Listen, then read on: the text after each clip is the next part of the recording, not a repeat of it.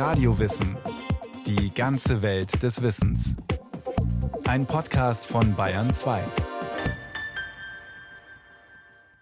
Fritz Lang ist einer der ganz Großen des deutschen Films. Dr. Mabuse, Metropolis und M, eine Stadt sucht einen Mörder, sind Meisterwerke der 20er und 30er Jahre. Und in Hollywood hat sich der Filmemacher dann noch einmal ganz neu erfunden. Der Mensch allerdings, der ganz private Fritz Lang, bleibt bis heute rätselhaft. Also Einladung ist zu wenig gesagt, Befehl ist zu viel gesagt. Jedenfalls bekam ich eine Aufforderung, ich sollte mich bei Herrn Dr. Goebbels zu einer Besprechung einfinden. Und Goebbels kommt mir entgegen. Er ist unerhört liebenswürdig und sagt, bitte, Herr Lang, setzen Sie sich doch nieder. Ich setze mich nieder. Goebbels erzählte mir, was Hitler und Goebbels eigentlich mit mir vorhatten. Und das war folgendes. Er bot mir gewissermaßen und de facto die Führerschaft des deutschen Films an. Der Führer hatte gesagt, das ist der Mann, der uns den nationalsozialistischen Film schenken würde. Mir war schon vorher nicht sehr angenehm zumute, aber jetzt fingen die ersten Angstschweißtropfen an, das Rückgrat hinunterzurollen. Und ich sagte, ich bin sehr geehrt, Herr Minister. Was hätte ich sonst sagen sollen? Ich konnte ja nicht sagen, ich werde mir das überlegen. In der Zwischenzeit habe ich immer auf die Uhr geschielt, weil ich mir dachte, alles, was ich machen kann, ist abhauen. Denn was sollte ich in Deutschland machen? Ich wusste, es geht mir an den Kragen, wenn ich hier bleibe. Mit meinem Mund. Der Zeiger ging vorwärts. Goebbels redete und ich schielte auf die Uhr. Plötzlich war es zu spät, auf die Bank zu gehen und mein Geld abzuholen. Dann wurde ich verabschiedet. Ich sagte dem Minister, wie sehr ich mich geehrt fühlte, nahm mir ein Auto, ich war nass am ganzen Körper vor Angst, fuhr nach Hause, sagte meinem Diener, er solle mir meine Koffer packen, ich möchte eine Woche, zwei nach Paris. Am selben Abend verließ ich Deutschland und kam nie wieder. Im Juli 1933 soll sich diese Szene zugetragen haben. So oder so ähnlich schildert es Fritz Lang im Laufe seines Lebens zumindest immer wieder in diversen Interviews. Einmal sogar die Szenerie mehr oder weniger nachspielend vor der Kamera. Unterstützt mit Gestik und Mimik. Bezeichnend ist das aus mehreren Gründen. Es ist einer der vielen Versuche Fritz Langs, mit Anekdoten, die er auf den Markt wirft und oft wiederholt, die Deutungshoheit über sein Leben zu behalten, ohne aber tatsächlich über sich selbst, den Privatmenschen Lang, etwas preiszugeben. Der bleibt bis heute geheimnisumwittert. Also es gibt von Fritz Lang keine wirkliche Autobiografie. Er hat immer verwiesen auf die Filme, dass er in den Filmen drinsteckt. Aber er hat keine autobiografischen Filme gemacht. Michael Töteberg, Filmpublizist, Filmkritiker und Filmhistoriker. Es gibt eine große Biografie, die Lotte Eisner geschrieben hat.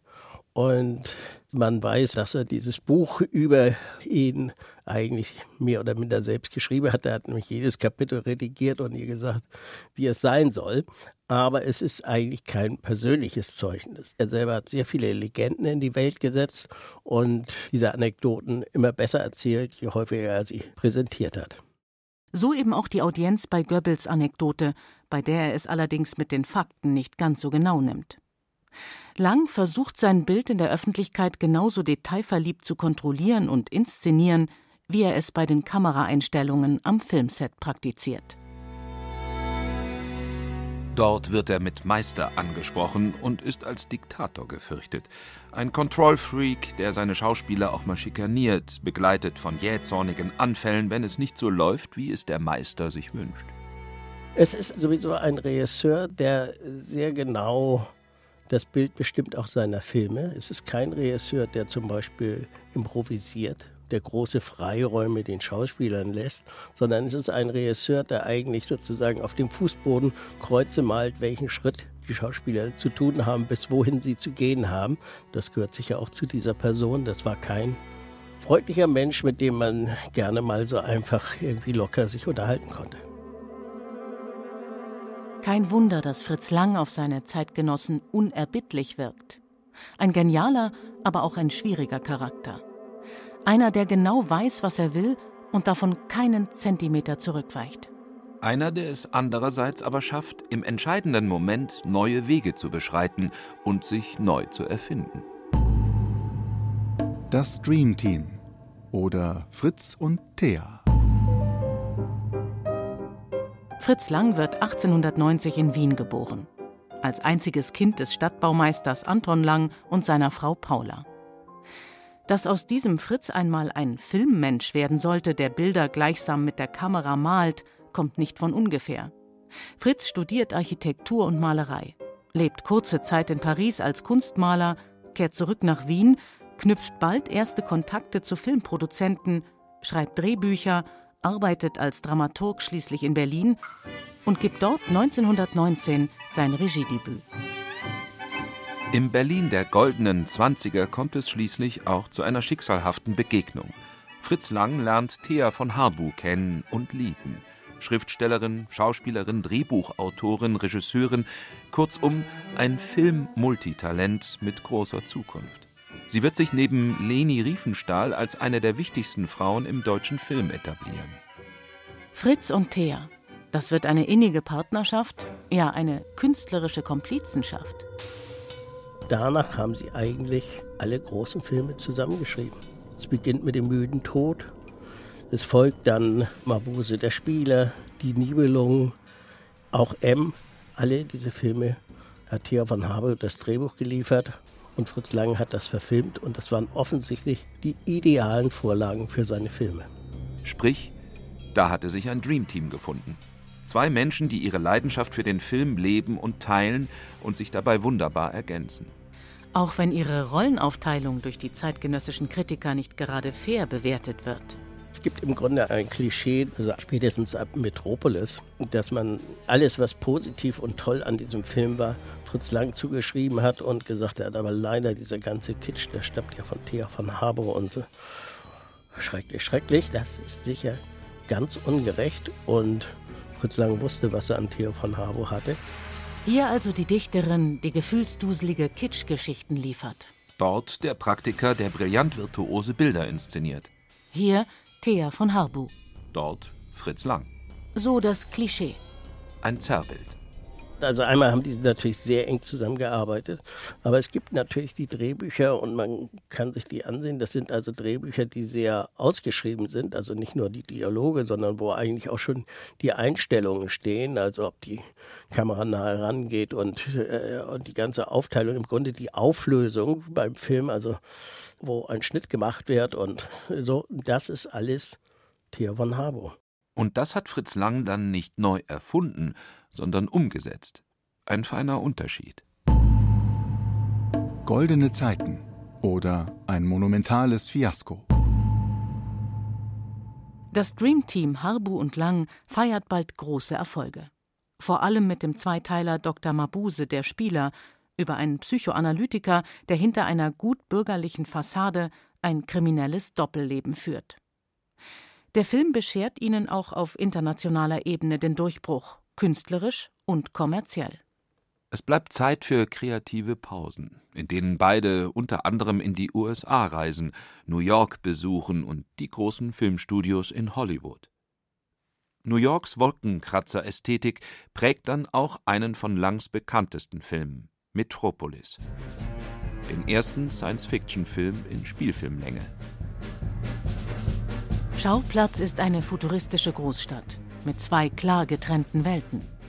Oben lebt die Luxusgesellschaft in Saus und Braus. Unten schuftet die Arbeiterklasse an riesigen Maschinen. Eine monumentale Produktion, finanziert durch den damals größten und mächtigsten europäischen Filmkonzern, die Universum Film Aktiengesellschaft, kurz UFA.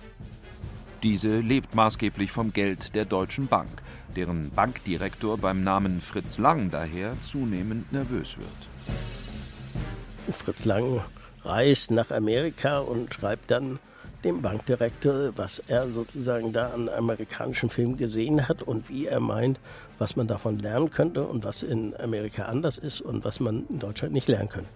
Der Bankdirektor schreibt immer zurück, denken Sie ans Geld. Und der Künstler schreibt immer zurück, ich kann nicht ans Geld denken, ich muss an die Kunst denken. Und so schöpft Lang aus dem Vollen. Er erschafft Roboter, Einschienenbahnen und Bildtelefone.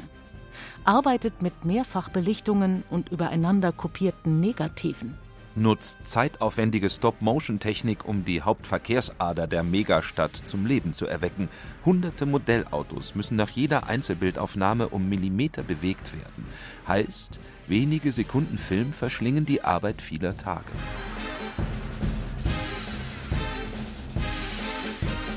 Der Filmkritiker Fritz Göttler. Das waren Projekte, die so groß angelegt waren, dass er da wirklich absolute Freiheit hatte. Und wenn er gesagt hat, ich brauche halt so und so viele Dekors und ich brauche da diese Zukunftsstadt und ich brauche eine große unterirdische Stadt, dann wurde ihm das gebaut sozusagen. Das heißt, er hat da anschaffen können, was er braucht und es wurde ihm gewährt. Eine turbulente Produktion, die auch den Schauspielern alles abverlangt. Szenen werden, typisch für Lang, tagelang wiederholt, bis Schauspieler körperlich am Ende sind, in ihren hölzernen Kostümen mehrmals kollabieren. Finanztechnisch läuft das Projekt komplett aus dem Ruder.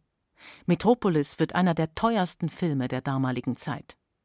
Statt der veranschlagten einen Million verbrennt Fritz Lang rund fünf Millionen Reichsmark und treibt die Ufer damit fast in den finanziellen Ruin. Der Film entwickelt sich zum Fiasko. Keiner will ihn sehen. Die meisten Kritiken vernichtend. Das Ganze sei eine turbulente Konzentration von Blödsinnigkeit, Klischee, Plattitüde und Chaos über den mechanischen Fortschritt und den Fortschritt im Allgemeinen, serviert mit einer Soße von Sentimentalität. Um zu retten, was zu retten ist, wird dann alles verschlimmbessert. Die originale zweieinhalb Stunden Fassung komplett entstellt. Im Grunde ist er nur einmal wirklich komplett aufgeführt worden, nämlich am Uraufführungstag. Schon am nächsten Tag danach begannen alle möglichen Leute daran rumzuschneiden und den Film kleiner zu machen und äh, ihn sozusagen irgendwie handhabbar zu machen. Der Film wurde also im Grunde sehr schnell verstümmelt und deshalb haben die Filmhistoriker eigentlich bis vor ein paar Jahren gebraucht, um den Film einigermaßen überhaupt wieder zu rekonstruieren. Aber es ist natürlich ein utopischer Film, der enorme Wirkung hatte, auch in diese sicher irgendwie umstrittenen Form die ganze Filmkunst beeinflusst hat. Aufbruch ins Tonfilmzeitalter oder Mörder unter uns. Nachdem die Ufer mit Fritz Langs Metropolis fast untergegangen war, haben sie keine gemeinsame Zukunft mehr. Sie trennen sich und Lang muss sich neu erfinden. Mit einer kleinen unabhängigen Produktionsfirma dreht er mit kleinem Budget den Film M. Eine Stadt sucht einen Mörder. Es ist Langs Sprung vom Stummfilm ins Tonfilmzeitalter. Und gleich mit seinem ersten Wurf gelingt ihm ein Meisterwerk. Er setzt neue Maßstäbe und vermeidet all jene Fallstricke, in die andere geraten. Also beispielsweise einen Tenor banalerweise eben mal ein Lied singen zu lassen oder Theaterstücke mit Theaterschauspielern, die eben keine Filmerfahrung hatten, eins zu eins abzulichten. All das macht Lang nicht. Weil die Kamera nicht daran interessiert ist, Theaterschauspieler aufzunehmen und ihnen zuzuschauen und sie da fuchteln oder im Raum agieren zu sehen. Lang hat ziemlich genau gewusst, dass der Ton eine ganz eigene Dimension war dass es also nicht darum ging, jetzt möglichst realistisch Bild und Ton zusammenzuschmieden, sondern dass man mit dem Ton ganz eigene Spiele treiben kann, dass man also den Ton vom Bild richtig trennen kann. Eine sehr bewusste Trennung von Bild und Ton, die ist dann wirklich beispielhaft geworden und immer wieder kopiert worden. So hat der Mörder in M, eine Stadt sucht einen Mörder, beispielsweise eine akustische Visitenkarte. Wenn er einen Mord plant, pfeift er eine markante Melodie. Diese Melodie wird zum Leitmotiv und dem Mörder schließlich zum Verhängnis. Ein anderes Beispiel: das Testament des Dr. Mabuse.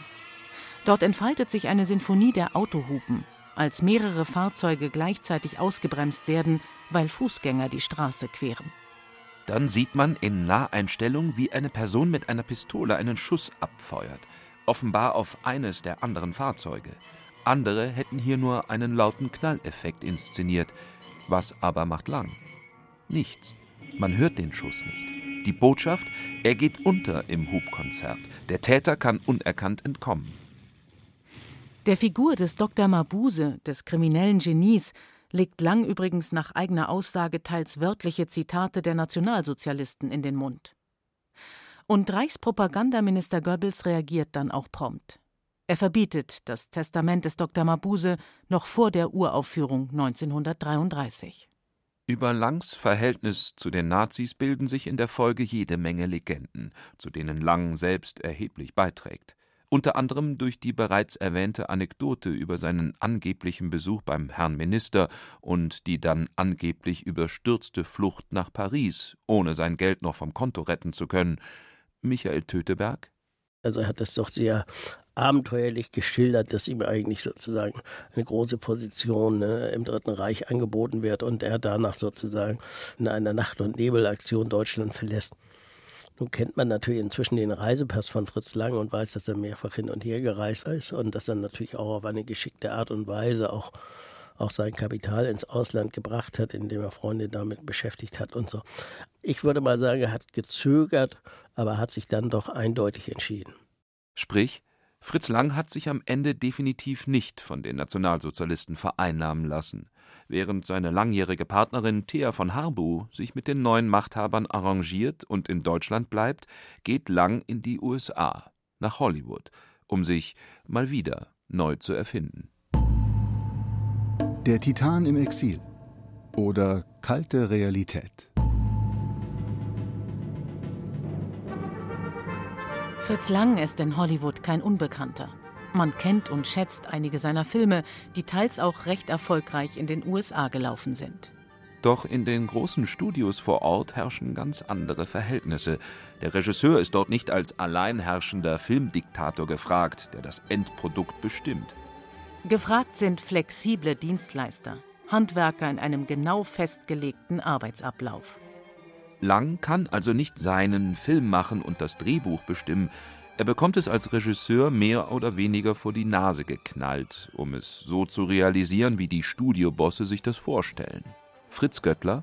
Äh, weil Hollywood ist eine Industrie gewesen, eine Traumfabrik sozusagen, in der sehr viel, sehr zügig unter starkem Zeitdruck und unter großer Kostenschneiderei entstehen musste. Das heißt, diese Attitüde, da in Deutschland Großproduktionen mit großem Zeit- und Geldaufwand zu praktizieren, die ging in Hollywood erstmal nicht. Also da musste man wirklich nach einem ganz festen Drehplan, nach relativ wenig Wochen Drehzeit, musste das Produkt fertig sein, weil die Studios dann auch schon wieder anderweitig vermietet waren.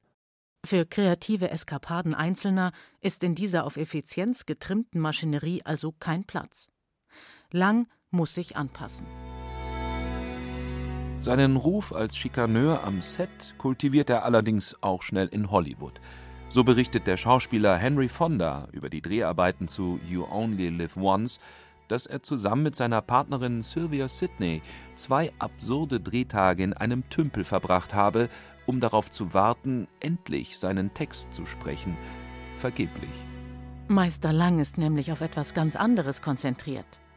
Er wartet darauf, dass ein Frosch endlich den einen perfekten Sprung ins Wasser abliefert. Alles andere ist zweitrangig. Was Schauspieler irritiert und fast zynisch anmutet, ist für Fritz Lang offenbar einfach nur konsequent.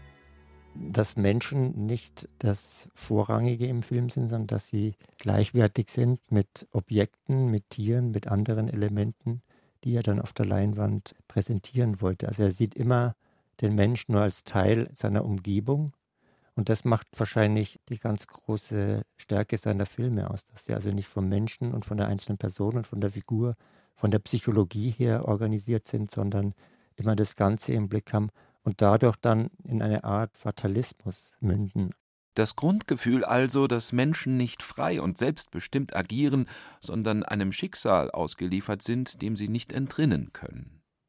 Prozesse einmal ausgelöst ihr unausweichliches Ende finden. Dieses Thema hat Fritz Lang in vielen Variationen permanent begleitet, auch in Hollywood. In den 40er Jahren realisiert er dort unter anderem sogenannte Anti-Nazi-Filme. Dabei kommt es zur Zusammenarbeit mit einem anderen prominenten Emigranten, Bertolt Brecht. Sie verfassen zusammen das Drehbuch zu Auch Henker sterben, finden aber nicht wirklich zusammen. Wo Lang einen super spannenden Film drehen will, möchte Brecht kritische Distanz erzeugen und zur Reflexion anregen. Irgendwann wurde Brecht im Grunde aus dem Projekt rausgedrängt und ein anderer übernahm und, und da hat sich sozusagen Fritz Lang nicht gegen gewehrt, sondern er meinte nämlich auch, dass das Ganze spannender werden musste und dass es sozusagen auch das Publikum reinziehen muss in die Geschichte, statt dem Publikum es immer abzubremsen und das Publikum zum Denken zu bringen.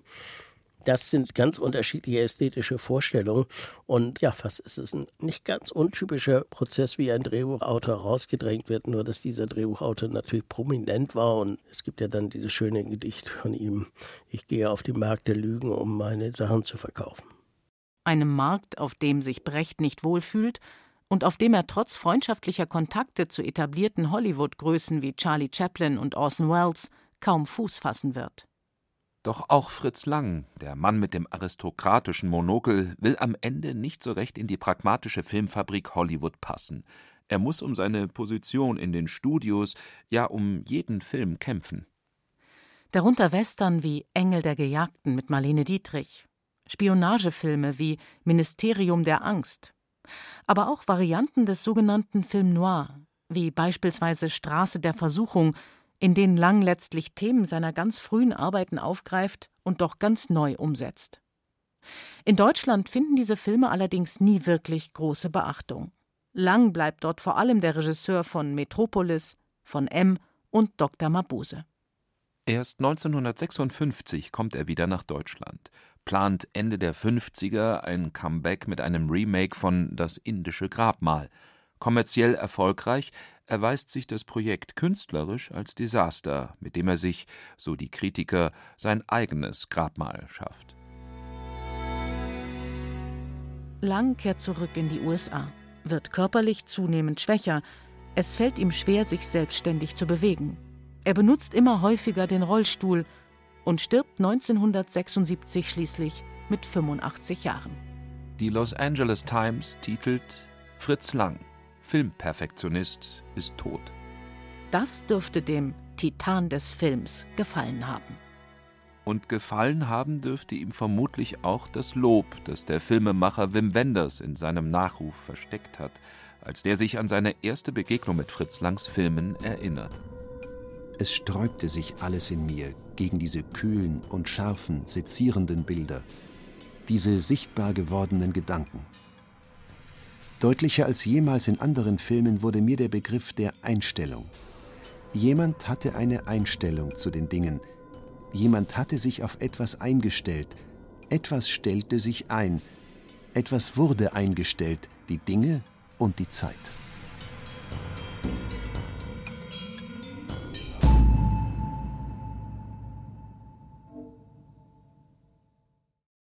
Sie hörten Fritz Lang, Filmgenie und Visionär von Martin Schramm. Regie Irene Schuck. Technik Miriam Böhm. Es sprachen Katja Amberger, Thomas Leubel, Peter Veit und Yaji Mai. Eine Sendung von Radio Wissen.